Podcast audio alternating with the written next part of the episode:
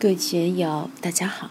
今天我们继续学习《禅说庄子治乐，让身心长治久安的无为法门》第一讲：治乐无乐，无为而无不为。第三部分，让我们一起来听听冯学成先生的解读。深安就不用多说了。我们以赵家的两个媳妇为例，钟姐姐怀孕了。赵鸽子整天提心吊胆，因为钟姐姐身体不是很好，赵鸽子就不放心。现在过了危险期，就终于放心了。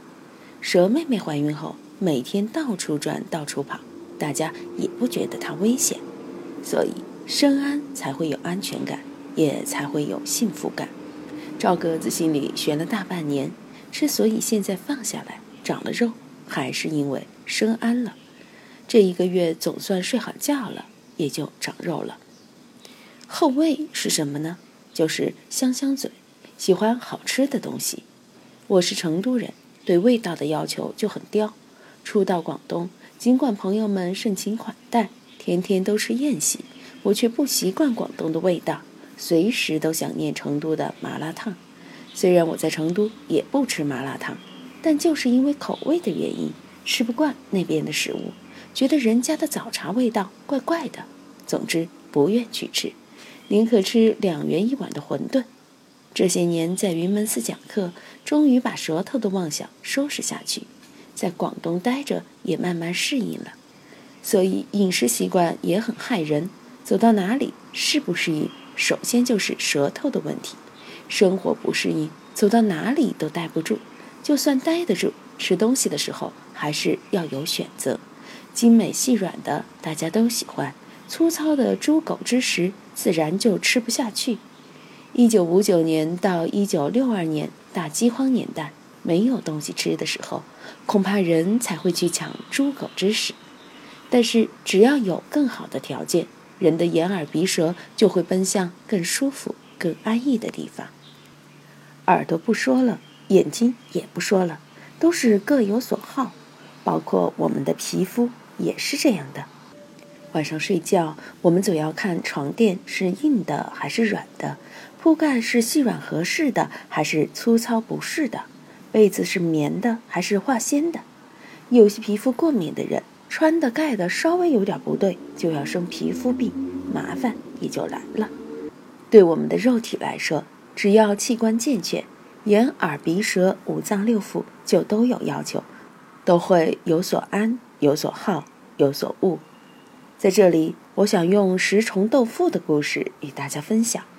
石崇是近代，也是中国历史上最著名的富豪。《世说新语》里，他家的厕所修建得十分高大上，不但准备了各种香水香膏给客人洗手擦脸，还有十多个穿着锦绣、打扮得艳丽夺目的女仆站在一边恭候客人上厕所。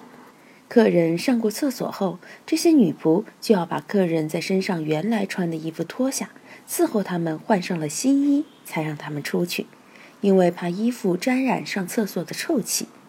我们现在看来都是够排场、够奢华的了。面对那么讲究的家庭，客人们大多不好意思上厕所，很多时候只有憋屎憋尿。官员刘石年轻的时候很穷。无论是骑马还是徒步外出，每到一处休息，从不劳累仆人，砍柴挑水都亲自动手。后来官当大了，仍是保持勤俭朴素的美德。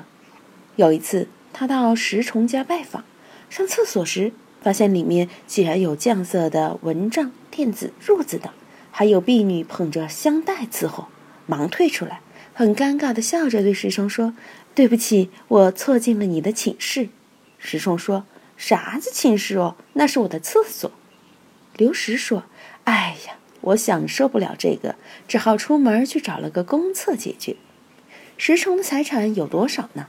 书上说：“山海之大，不可比拟，红利势宇彼此连接。就连他家的几百个妻妾，都是穿着刺绣精美无双的锦缎，身上装饰着璀璨夺目的珍珠美玉。”凡天下美妙的丝竹音乐都被他收罗进自己的耳朵，凡水路上的珍禽异兽都被他买进了私家厨房。《根桑偶记》中记载，有一次外国进贡了一种火浣布，晋武帝很喜欢，做成衣衫后穿着去石崇家做客。石崇故意穿着平常的衣服，却让五十个仆人穿着火浣衫迎接晋武帝，搞得皇上很没有面子。石崇的妻妾美艳者千余人，他选择了数十人，装饰打扮完全一样，乍眼一看怎么都分辨不出来。石崇给他们刻了玉龙佩，又做了金凤凰钗，在自己家中搞夜总会，二十四小时都让这些歌女又唱又跳，称为横舞。晚上想要美女陪伴，石崇都不会喊名字，而是通过佩身的轻重、差色的浓艳来选择。佩身轻的居前，差色艳的在后，次第而进。侍女各含一香，让石崇闭着眼睛闻香识美人。他还把极其珍贵的沉香屑撒在自己的象牙床前，让宠爱的妻妾踏在上面，没有留下脚印的，马上赏赐珍珠一百粒；若留下了脚印，就让他们节制饮食，以使体质轻弱。当时闺中流传一句话：“你若不是细骨轻躯，哪里能得到百粒珍珠呢？”由此可见。这个石崇可算是把眼耳鼻舌身的欲望耍到了极致。石崇还曾与晋武帝的旧王王恺 PK 过谁更奢靡。王恺饭后用糖水洗锅，石崇便用蜡烛当柴烧。王恺做了四十里的紫纱布布帐，石崇便做了五十里的锦绣布帐。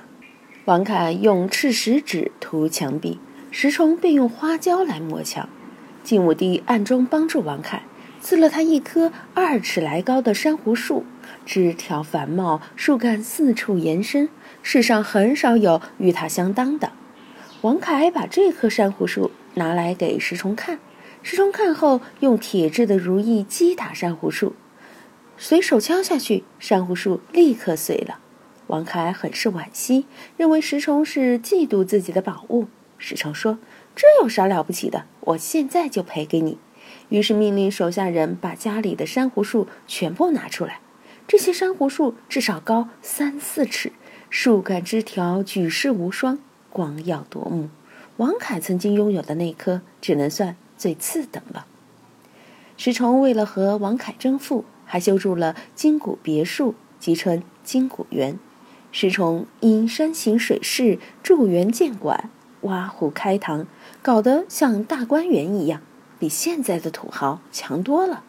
他的别墅区占地面积达几十里，楼榭亭阁高下错落，金谷水萦绕川流其间，比我们现在的公园还要大。